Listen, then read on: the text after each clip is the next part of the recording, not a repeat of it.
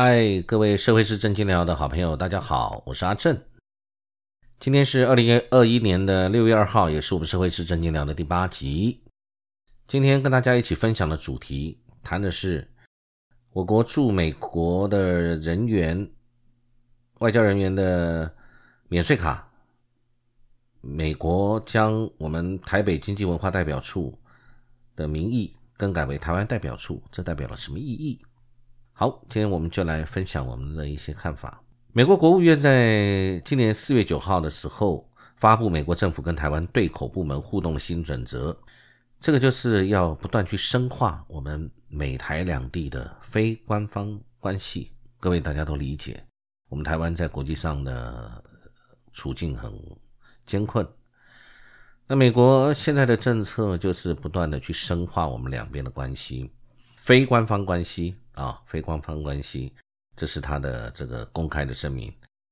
那因为近期有我，我们台湾中华民国我们驻美的外交人员领到美方新发放的个人免税卡，那发卡有两个意义。第一个，发卡单位是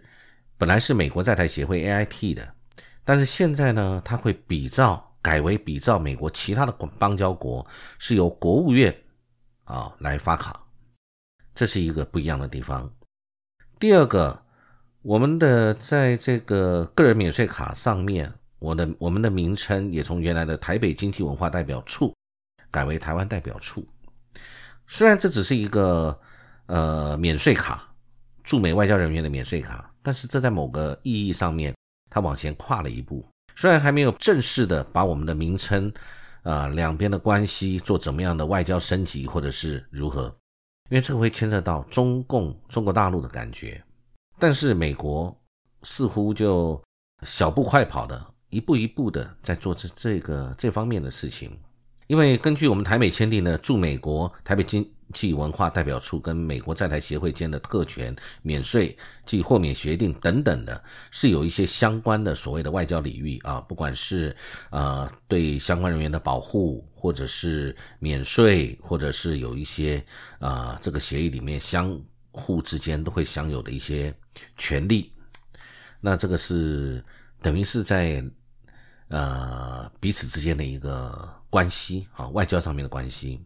那但是我们在一九七九年，我们那时候台美断交以后，那美国修订了相关的一个互惠的办法。所以呢，在实物上面，将我驻美人员的签证本来是官方性质的 A 类跟 G 类的签证，就改为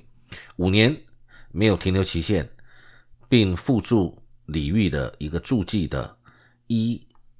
万条的这个商人签证。所以呢，发放单位就是美国在台协会 AIT。那但是这一次说明了，其实这一次。四月九号的时候，说明该准则基于台湾保证法的规定，目的就是在鼓励美国跟台湾接触，反映双边深化的非官方关系。那所以呢，他新版的美国自己公布的这个交往准则里面，也允许美国官员在联邦机构接待台湾的官员，以及前往驻美代表处跟台湾官员的员的会晤。所以呢，哎，我们就知道这个东西似乎有一些变化啊，正在产生。那这个变化对我们台湾的外交处境上面，感觉起来美国对我们似乎更友善，做了一些事情。那当然，中国大陆是怎么反应，那个是中国大陆另外一件事情啊，我们就不在这里讨论。那但是，一样媒体，刚才我这个跟大家分享的是媒体上面有这个相关的报道。那但是媒体上面也有谈到，今年美国陆战队来台湾传授地下反抗体系。各位知道，我们最近成立了一个。啊，动员署啊，我们相关的后备呃力量的一个动员署，那这个也是源自于美国的建议或者美国给我们相关的一些，不管有怎么样的一个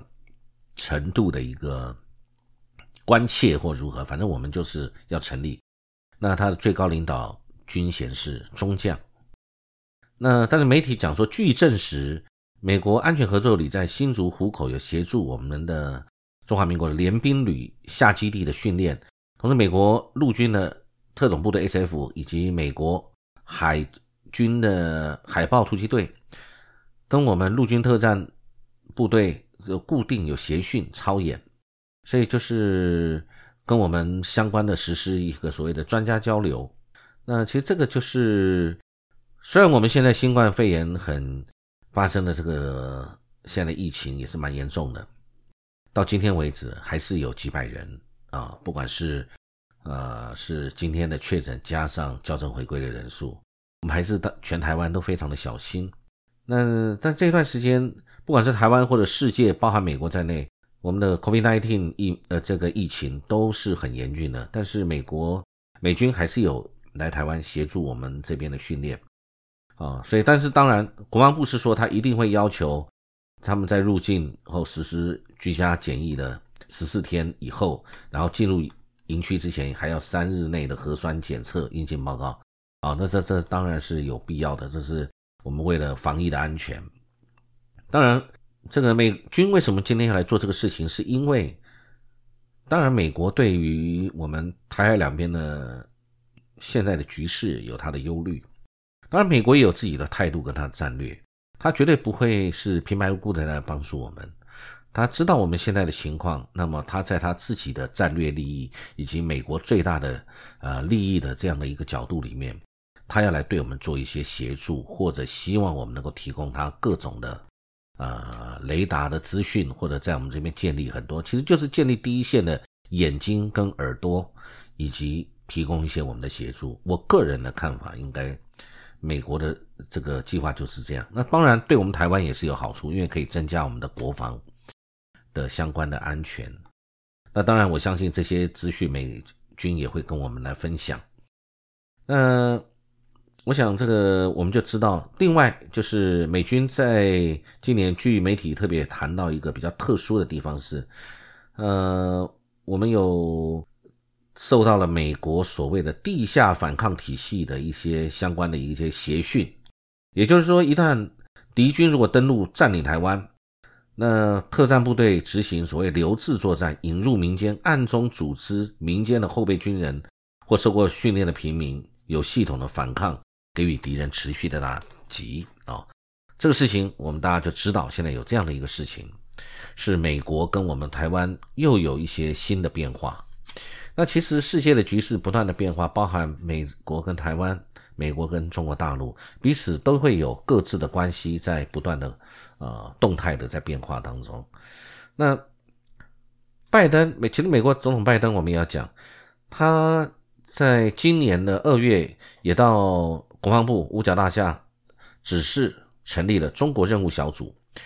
那他这个比较，除了我们不要说一定要以军事的角度来看，它其实这边就是一种美国各个部门对于中国的观察观点。你站在不同的政府职能的角色，你是学者、专家或者各种专业专长的这种专家，你们成呃成立了一个中国任务的小组，协调大家对于以及提出。一个对中国、美国应该采取什么政策的一个综合性的建议，跟提出相关的啊观点。那现在负责这个小组的，呃，媒体上特别提到是雷特纳，那他将正式就任主管印太安全事务的助理部长，也就是这个雷特纳将会是未来这个事情主要的一个推手跟负责这件事情的一项人。那在美中一直在这样的一个竞争关系，其实川普跟拜登两位总统，他们呃在手段上，在这个过程当中，可能手段是不一样，但其实目标其实都一样的，因为美中面临了激烈的竞争，而且我们这个在知道这个过程当中，川普他的手段比较激烈，因为他的个性使然，所以呢，他是比较。啊，这个强硬的手段，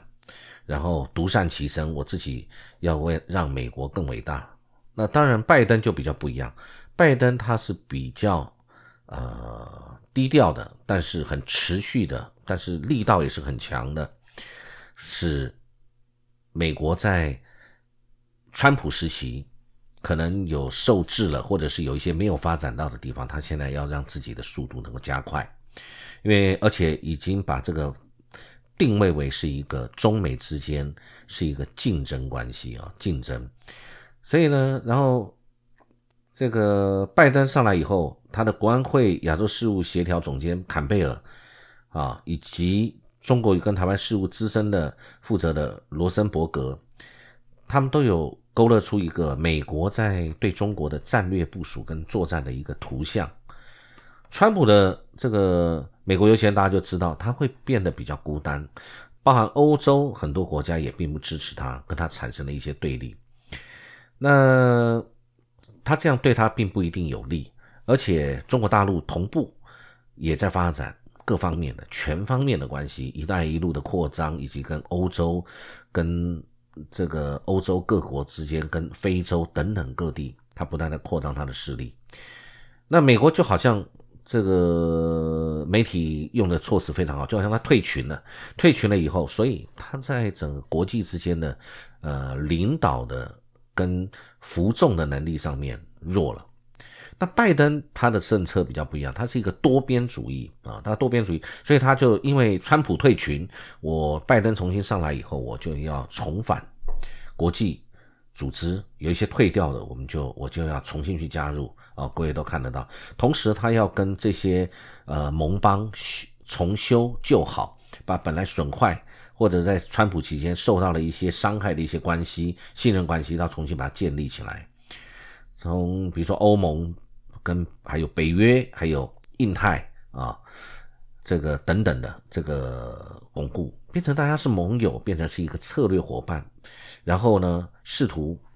能够把在川普期间比较没有做到的或者比较弱的一环，他要把它衔接起来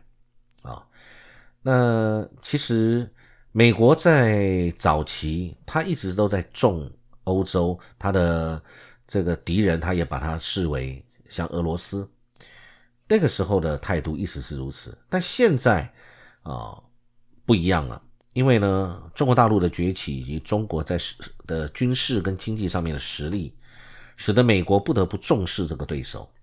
所以呢，美国在很多的这个智库啊，或者现在的都是将这个印太的这个重要性置于美国跟欧洲之间的关系，认为这个更急。这就是在他的轻重缓急跟他的这个先后顺序里面，他的排序里面，他要把这个印太。放在比较重要的位置啊，所以我们可以看到这些事情就正在变化。那这个拜登这个是虽然他跟川普，川普那时候是这个讲中共非中国，那但是拜登对于呃中国大陆的意识形态跟对外的战略，他还是很担忧的，所以他一直在做很多的动作去将。这个跟中国大陆的关系，就把它重新定位，它是美中的对抗，是民主跟专政，呃，专政的一种制度上的面的竞争，也是价值理念不一样的一个竞争啊。所以呢，坎贝尔有说，智利要恢复公平贸易、航行自由以及前进军事部署等传统的，呃，涉及美国的核心利益，他一定会继续坚持。所以呢。所以我们就看到，拜登虽然这个声称他理解很多的国家，他希望在中国跟美国的竞争当中，他能够同时都交朋友，这也非常合理。很多国家因为像欧洲，欧洲跟中国的很多的贸易关系、贸易依存度是很深的，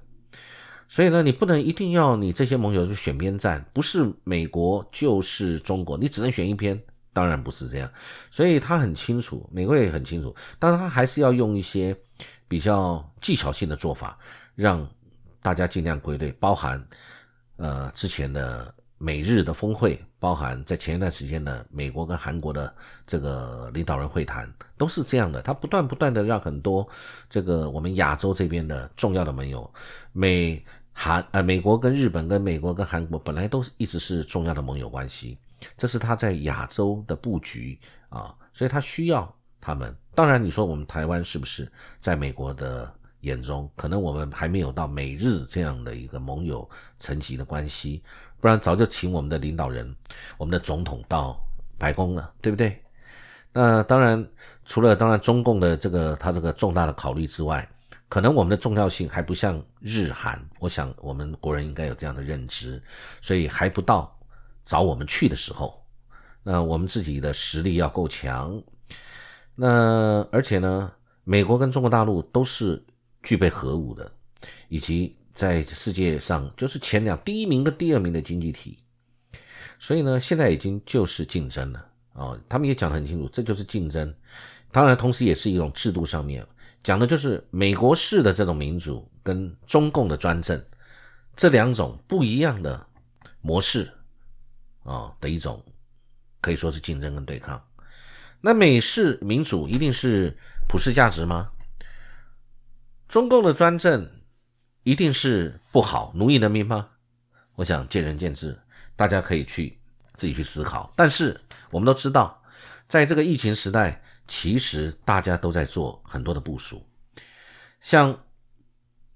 虽然新冠肺炎呃这个疫情很严重，在国际之间现在一下消一下涨，一下本来压制住了，一下又往上又又蔓延开来了。那其实中国大陆跟美国在这方面也一直在做竞争，就像我们这一段时间有谈到的，呃，对于拉丁美洲。美国的后门，中国大陆用疫苗外交让美国很忧心，所以美国他这个丽英杰在这个卸任记者会的时候谈到台湾疫苗，他就讲出了他的美国的真心话。他说台湾疫情也并不严重，然后你们的死亡人数或者罹患人数也并不多，呃，言下之意就是美国还有很多的小老弟。啊，要照顾，当然包含拉美，所以他的疫苗也要供给各方面友人。台湾你算是一个朋友，也是一个跟我们友好的，但是抱歉，我还是有很多的盟友跟其他的呃兄弟们要照顾啊，所以呢，这就是疫苗外交，我想大家都不用否认。而且呢，现在在这个疫苗外交，除了这个美国现在除了跟呃日本之外，也跟韩国也谈到了疫苗，他们要建立相关疫苗的。这个战略伙伴关系，这个已经不是短期性的，这是一个长远性的，在亚洲的布局，在疫苗这一块方面的布局。美国需要韩国，韩国也需要美国，互相运用对方的资源，来共同达到它的整个战略安全中的一环啊！我想这个疫苗外交现在非常重要。那虽然哈，我们在之前。这个欧洲它有这个通过，但因为那个是那个协议叫做中欧的投资协议，就是中国大陆跟欧洲它的一个投资协议，而且那个协议是在拜登上任前啊才匆匆签署的。那那个时候是认为是中国大陆跟欧洲关系的一个重要的突破，但是呢，因为拜登上来了以后，他的调性跟川普完全不一样，欧洲的这些朋友对于拜登的努力也有看见，呃，所以呢，那当然他们欧洲一定以各自国家的利益以及整个欧盟的利益为最先优先的立场。那他最后还是在五月份，五月二十号，那么以压倒性的多数通过要冻结中欧投资协定 （CAI）。所以呢，这一个。那个在拜登上任前完成的这个中国大陆跟欧洲关系的这个事情，现在被冻结了。那虽然表面上了，照按照媒体的讲法跟专家学的讲法是，呃，新疆问题或者所谓人权的问题，呃，导致欧洲跟中国大陆之间互相要制裁你，跟或者我被你制裁。互相都要提出相关的这个制裁，因为这个会为了国家的尊严，为了呃这个互相之间的一个策略，必须这么做。那实际上就是就像法国的这个参谋总长所说的，他说：“世界秩序正因中美竞争而展开重组，在重组的过程当中，所有的国家都将被迫选择立场，所以你在中间很难。”呃，你一定要选边站，尤其在中美现在在这样的一个局势之下，这样的一个两个大国的竞争之下，你其他的国家你很难左右逢源。在某些角度或某些重要的事情上面，你必须一定要站出站队，只是你站的那一队对不对啊？很难说。或许当时以为对，后来不一定对。就像我们现在，我们现在中华民国台湾，我们在政治立场上面，我们的政府现在选择的是站队美国啊。那我们旁边有一个这么大的巨人，跟我们又有血缘相依的这样的一个中国大陆，我们没有选择它，那我们选择了美国。当然，这个选择有我们的很多的考虑，包含了以前从这个国共